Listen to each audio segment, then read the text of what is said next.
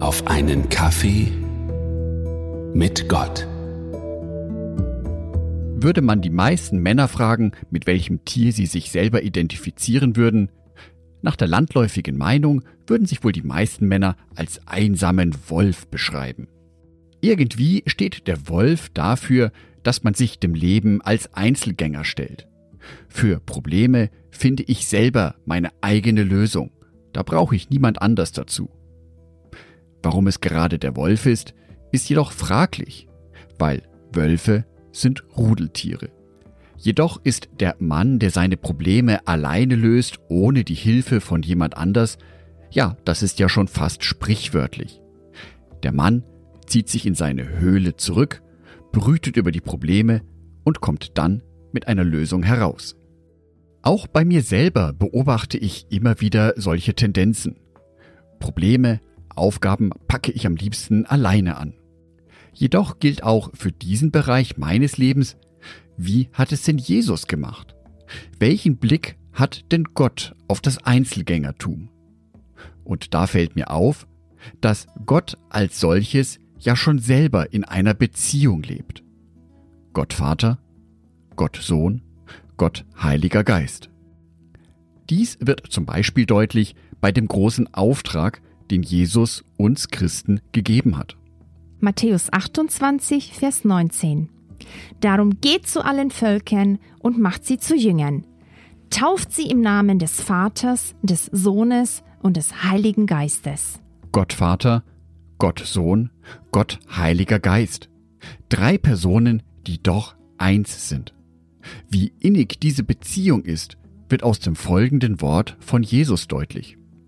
Johannesevangelium Kapitel 14 Vers 7 Wenn ihr erkannt habt, wer ich bin, dann habt ihr auch erkannt, wer mein Vater ist. Doch von nun an kennt ihr ihn und habt ihn gesehen. Die Verbindung zwischen Jesus und seinem Vater ist so eng, dass es für mich ausreicht, Jesus kennenzulernen. Und Gott, Vater, ist ganz genauso wie Jesus. Damit haben Gott Vater und Jesus eine sehr enge und tiefe Beziehung zueinander. Damit diese Art von Beziehung und Austausch untereinander nicht nur auf der göttlichen Ebene gelebt wird, macht Jesus einen besonderen Kniff.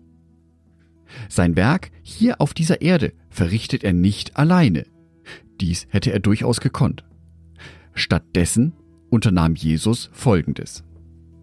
Markus Evangelium Kapitel 3, die Verse 13 bis 15. Später stieg Jesus auf einen Berg und rief die zu sich, die er bei sich haben wollte. Sie traten zu ihm. Er wählte zwölf von ihnen aus, die ihn ständig begleiten sollten, und nannte sie Apostel. Er wollte sie aussenden, damit sie predigen und mit Vollmacht Dämonen austreiben. Jesu Wirken hier auf dieser Welt war also nicht nur die Tat eines Einzelnen, sondern Teamwork.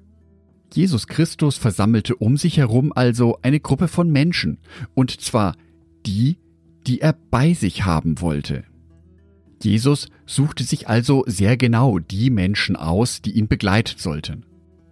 Daraus leite ich für mich persönlich ab, dass ich auch nicht der einsame Wolf sein sollte, der alle Probleme alleine löst. Den einsamen Wolf gibt es ja so sowieso nicht. Ein gutes soziales Netzwerk ist jedoch wichtig. Wichtig für meine persönliche Entwicklung. Wichtig für meine seelische Balance. Dies ist ja auch der erste Punkt, wenn es um das Thema Männergesundheit geht. Schaffe dir eine Männerzeit. Pflege Kontakte. Es ist gut für dich, Zeit mit deinen Freunden zu verbringen. Schaffe Zeit dafür, dich regelmäßig bei ihnen zu melden und sie zu treffen. Mache es also genauso wie Jesus.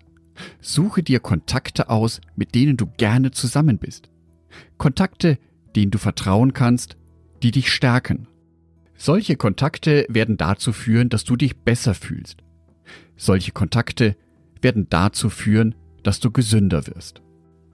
Solche Kontakte können buchstäblich lebensverlängernd sein. Ich wünsche dir ein starkes soziales Netzwerk. Ich wünsche dir, dass du Menschen um dich herum hast, denen du vertraust. Menschen, in deren Gegenwart du dich wohlfühlst. Menschen, die dich stärken. Ich wünsche dir auch, dass du die Zeit findest, diese wichtigen Kontakte in deinem Leben zu pflegen.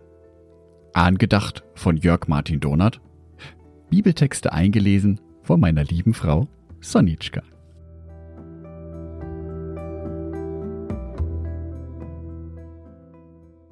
Da du dein Mobiltelefon jetzt gerade eh schon in der Hand hast, schick doch gleich eine Nachricht zu einem Kumpel, den du ganz besonders magst.